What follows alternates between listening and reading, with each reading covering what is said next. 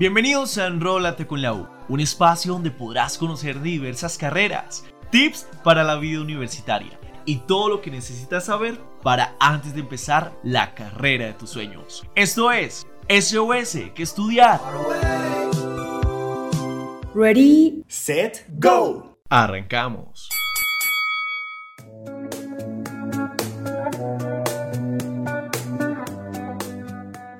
Hola a todos, bienvenidos a un nuevo episodio de su podcast Enrólate con la U, el manual de supervivencia universitario. Mi nombre es María Dolores. Y yo soy Matthew. Y hoy los invitamos a que nos acompañen en este capítulo de nuestra sección SOS que estudiar. Hoy les tenemos un capítulo súper especial para los que les gusta el cine y más que eso, para los que les gusta analizar las películas de la mano de expertos en la materia. Así es, Matt, hoy vamos a hablar de la película Wally, que ya cumple 14 años de haberse estrenado. Qué locura, ¿no? Yo no siento que haya pasado tanto desde que se lanzó la película. Pero hoy vamos a darle una nueva mirada a los conflictos que plantea la película. ¿Qué pasa con estas eras casi post-apocalípticas y el trasfondo que tienen estos mundos con respecto a temas como la sostenibilidad y, por qué no, también temas sobre cómo llegamos a este punto del planeta cuando se ven afectadas esferas de todo este sistema que involucra la climatología, la hidrología, la biosfera y demás, todos estos términos que les explicaremos a lo largo de este episodio.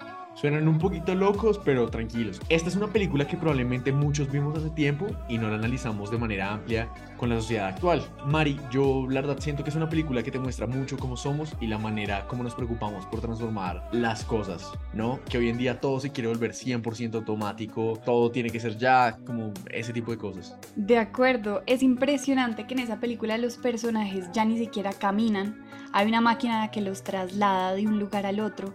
Además, ni siquiera mastican. O sea, todo lo que comen es líquido. Se han dedicado a descansar, a relajarse y a esperar a que Wally les limpie el planeta pues que ellos llenaron de basura, ¿no? ¿Te acuerdas de esa parte en especial donde incluso le dan instrucciones a un libro para que se reproduzca? O sea, ellos tampoco leen, solamente cogen el libro y es como, léete, y el libro empieza a hablar solo. Sí, qué loco. Sí, sí, sí. Pues para que nuestro análisis tenga una visión mucho más interesante, tenemos con nosotros a Benjamín Quesada. Él es profesor de climatología de nuestro programa de Ciencias del Sistema Tierra uno de los programas más recientes que ha creado la Universidad del Rosario y que está a la vanguardia de las necesidades que tenemos, de las cuales la demanda profesional puede dejarlos asombrados. Entonces, Benjamín, bienvenido a nuestro podcast, bienvenido a este espacio y gracias por aceptar nuestra invitación. Buenas tardes a todos, un gusto estar acá con ustedes. Un gusto, Benjamín. Bienvenido, profe. Eh, pues empecemos por contarle a las personas qué tan probable es que nos suceda algo igual o similar pues a lo que vemos en la película igual y profe. Sí, pues de hecho hay varias distopias, al contrario de la utopia en Wally, que no, no están tan lejos de la realidad. Lo que hemos visto desde la revolución industrial básicamente es que nuestra economía está en su inmensa mayoría basada en la transformación eh, predadora del medio ambiente. Entonces, básicamente extraemos minerales, extraemos combustibles que luego se transforman en objetos, en productos, en bienes que muchas veces, como lo decías, se están desechando bastante rápidamente. Y esto genera contaminación del aire, contaminación de los suelos, contaminación de los océanos, pero también contaminación de, nuestra, de nuestro propio cuerpo de nuestra salud. Solamente algunas cifras, estamos generando al año 800 mil piscinas olímpicas de residuos. Wow. En relación con estas montañas que vemos desde el principio en Wally, ¿cierto? Okay. Ah, al año producimos 300 millones de toneladas de residuos plásticos. Esto equivale al peso de la población humana. Entonces, cuando digo que esto nos afecta la salud, nuestro cuerpo, es más, sin saberlo, se estima que consumimos la cantidad de plástico de una tarjeta de crédito a la semana. ¿Ok? Entonces, al año son 50 tarjetas que estamos ingiriendo a través de microplásticos que se encuentran en toda la cadena alimenticia. Entonces, esto es muy serio. En los últimos años, los plásticos están por todas partes de las esferas del sistema Tierra. Entonces, las acciones de consumo sin límite, pues nos puede llevar a la catástrofe. Entonces, eh, nos pinta Wally el último, la última fase de lo que podría pasar, porque ya vemos desastres climáticos, ya vemos pérdida de seguridad alimentaria, enfermedades infecciosas que están basadas en la predación del medio ambiente, pérdida de recursos hídricos, todo eso es cierto. Bueno, pero todavía podemos hacer, podemos hacer algo. Profe Benjamín, una pregunta. ¿Cómo te imaginas ese tránsito hacia ese mundo que, que pinta Wally en caso de que llegara a suceder? Bueno, realmente no creo que pueda pasar lo que, lo que está en Wally. Efectivamente, la especie humana puede estar realmente en peligro, pero eh, no hay que pintar de manera fatalista que es eso lo que va a pasar, ¿sí? Porque todavía tenemos muchas posibilidades de actuar, de limitar el cambio climático, de limitar la pérdida de biodiversidad, de limitar el consumo sobre todo en los países del norte, que son los más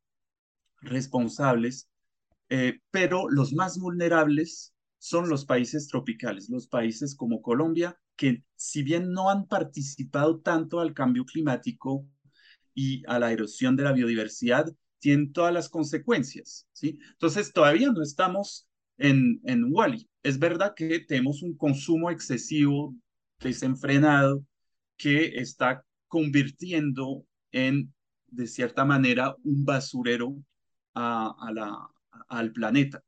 Mm. ¿sí? Y lo que nos está mostrando el planeta es que tiene ciertos, ciertos límites. Ya empezamos a ver más y más estos extremos climáticos. Ya vemos que inundaciones son más frecuentes, huracanes, lo hemos visto hace dos años, eh, nunca había pisado mm, tierra colombiana un huracán de categoría 5. Entonces vemos que todo esto pues es el boomerang que nos está em, devolviendo la naturaleza básicamente. Y justo ahí mm. mencionabas pues que, que todavía hay eh, cosas que podemos hacer y que pues no, no vale la pena mirarlo desde esa visión tan fatalista.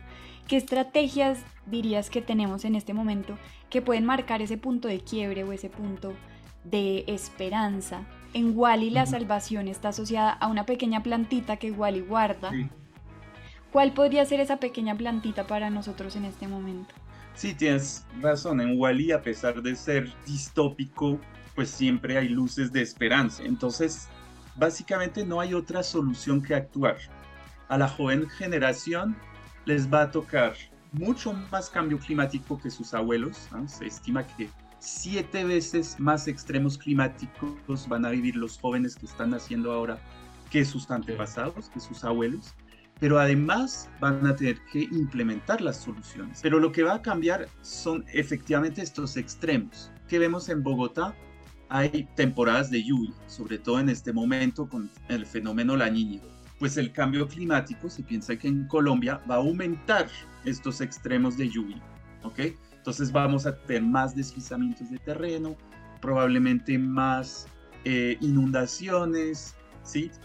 Y en otras partes de Colombia vamos a tener de pronto más sequías, como es el caso en la Guajira ya, ¿sí? Entonces vamos a ver sobre todo que estos extremos climáticos se acrecenten. Todo esto para decir que no hay otra solución que, actuar en contra de estos problemas. A la joven generación le va a tocar más extremos y le va a tocar implementar soluciones a un problema que viene desde hace generaciones. Ah, y las soluciones pues son realmente múltiples. Primero hay que hacer, yo creo, un cambio cultural para abrir los ojos. Eh, en Wally, de hecho, lo vemos, los humanos, como lo decías, son totalmente sedentarios, dependientes del fast food, de súper conectados a, las pantallas mm. y han totalmente obviado que es una planta o hasta saber caminar, como lo decías. ¿sí? Entonces, eh, retomar esta conexión con el medio ambiente, ver lo que está pasando, aunque no está pasando delante de nuestros ojos, pero tenemos eh, posibilidades de actuar sobre nuestra dieta, sobre nuestro consumo. Eso es muy importante. Profe, eh, en el planeta que se muestra en Wally, ese planeta no tiene agua, eh, no tiene animales ni plantas, solo basura y una nube inmensa de polvo, pues es como la parte principal que se presenta en, el planeta de Wally. Mm. ¿Cómo podríamos nosotros analizar este panorama desde las líneas de estudio que se ven, por ejemplo, en un programa como en el de Ciencias del Sistema Tierra, que son climatología, geología, hidrología y sostenibilidad? Sí, bueno, el pregrado en Ciencias del Sistema Tierra eh, aborda justamente todas estas esferas, ¿no? La hidrosfera, el tema del agua, de los océanos, eh, la geósfera, todo lo que tiene que ver con los suelos, la geología, la biosfera, todo lo que tiene que ver con las plantas, etcétera, la criosfera, los eh, glaciares que se están desapareciendo en Colombia particularmente, y la antroposfera. La antroposfera somos todos nosotros, los humanos, una especie que logró cambiar profundamente todos estos ciclos, todas estas esferas. Entonces, el pregrado en ciencias del sistema Tierra nos permite cuantificar todos estos impactos, el tema de los residuos, cómo hacer para eh, aprovechar estos residuos, para limitar la cantidad de residuos. Vemos también el riesgo, como lo decías, de eh, tempestad, ¿no? De ocurrencia de desastres naturales, ¿sí? Todo eso lo vemos, por ejemplo, en climatología, intentamos cuantificar, hacer escenarios, soluciones posibles para ver cómo esto se va a poder mitigar en el futuro y cuánto dinero vamos a poder ahorrar sobre los daños a infraestructuras, sobre la atención hospitalitaria, sobre eh, la salud de la gente, porque mitigar el cambio climático es también muy benéfico para nuestra salud, para nuestros sistemas socioeconómicos. Entonces nosotros contamos con una planta 100% eh, con doctorado, una amplia eh, trayectoria investigativa a nivel internacional. Entonces realmente el pregrado nos permite dar a los chicos y a las chicas todas las herramientas necesarias para abordar eh, estos problemas.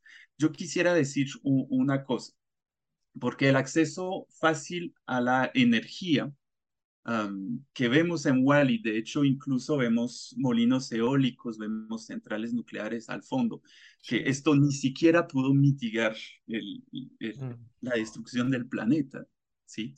Entonces, estas energías renovables son muy importantes, pero tienen que estar acompañadas siempre de un cambio cultural, de un cambio de civilización para eh, reducir este consumo. Es muy interesante eso que planteabas ahorita de que, o sea, el planeta que se muestra en Wally ya no tiene humanos y eso no fue suficiente, o sea, dejar un planeta en las condiciones que lo dejaron no fue suficiente para entender que el problema no estaba en el planeta en sí mismo, ¿no? Sino que el problema estaba en ellos, porque ellos se van incluso a pasarla, entre comillas, mejor, porque pues no es, no es un estado saludable, pero para ellos en ese sistema se ve como, como la estamos pasando súper bien, o sea, estamos en este lugar descansando, ni siquiera nos tenemos que mover eh, y pues la cosa no va por ahí.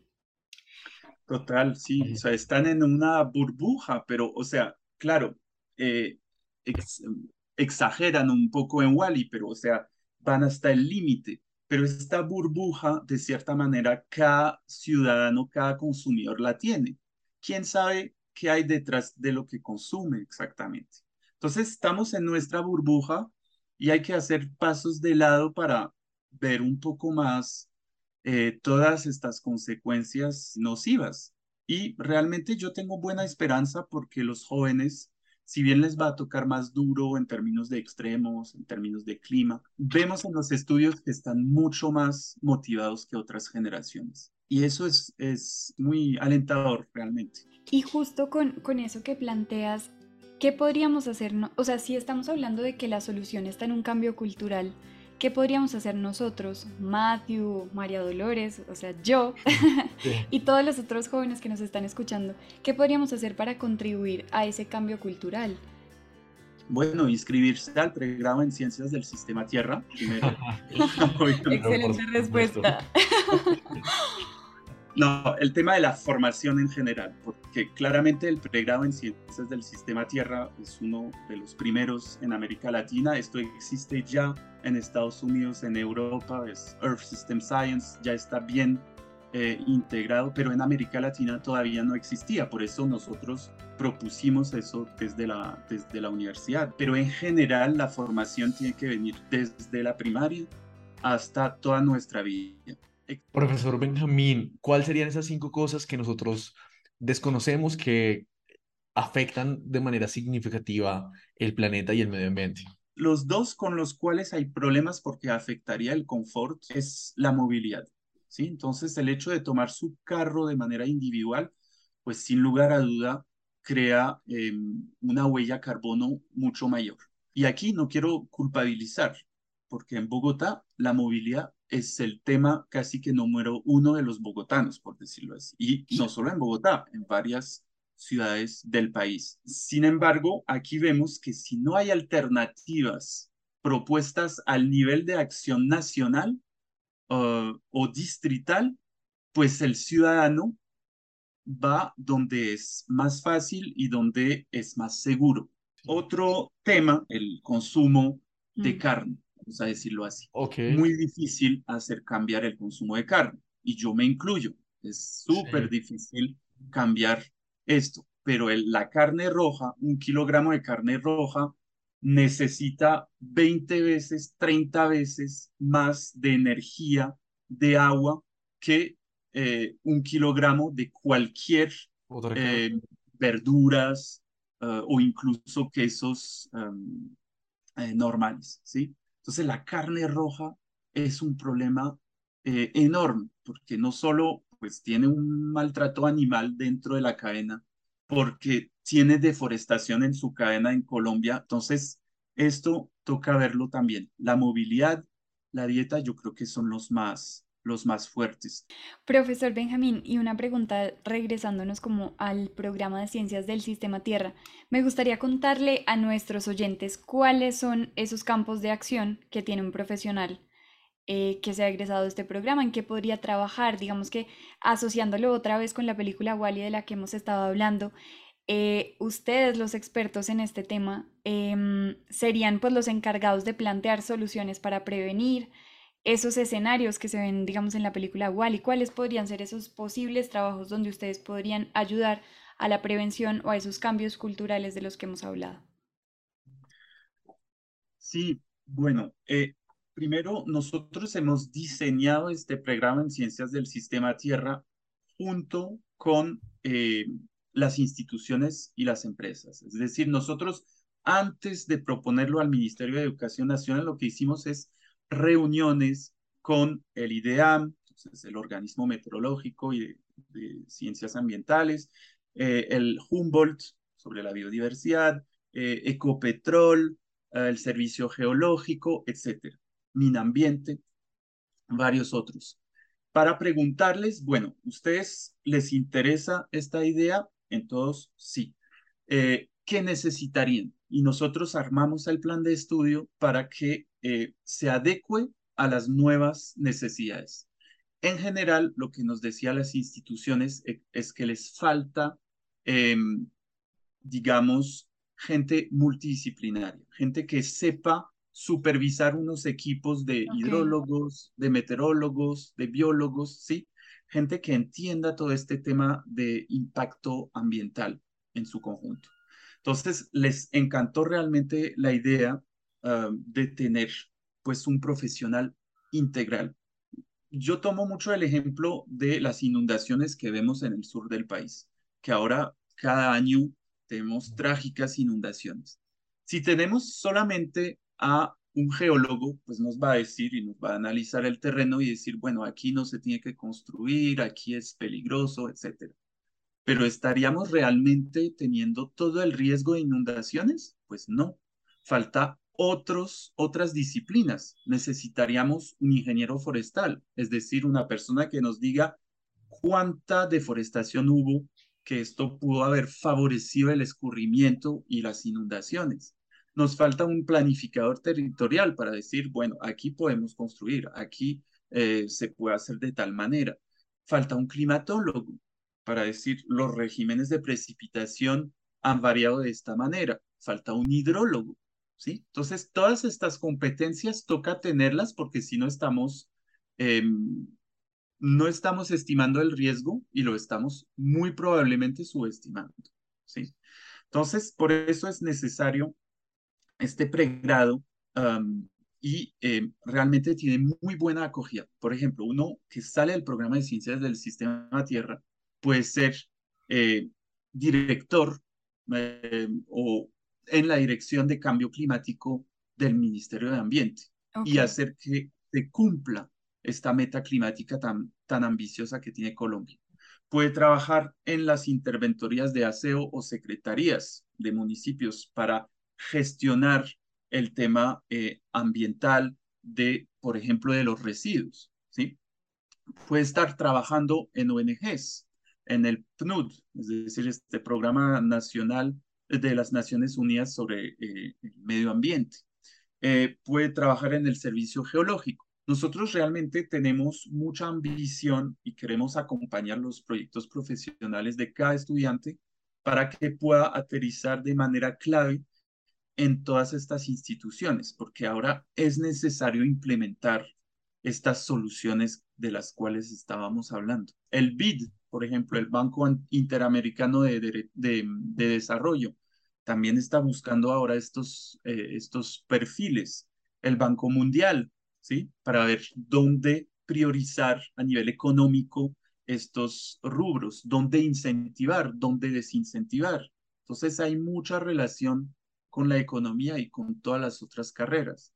Entonces hay muchas em, eh, instituciones donde puedan eh, estar nuestros profesionales en ciencias del sistema Tierra. Profe, yo recientemente escuché, haciendo un trabajo de, de, de estrategia, eh, vi que hay un trabajo que últimamente está sonando mucho, que es el director de sostenibilidad, coloquialmente conocido como C CSO, Chief Sustainability Officer.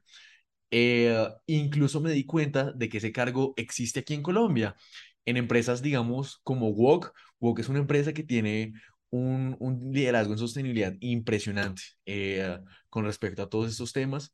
Y también todo eso puede ser dirigido a, a, cadenas como eh, de consumo masivo, de restaurantes, como a sectores que la gente no piensa. Mm, Total. Profe, pues nada, queda darle las gracias. Eh, en serio, nos gustó mucho hablarle con usted con respecto pues, a estos temas que siento que son muy importantes para cada uno de nosotros. Vale, muchísimas gracias y efectivamente tienes toda la razón.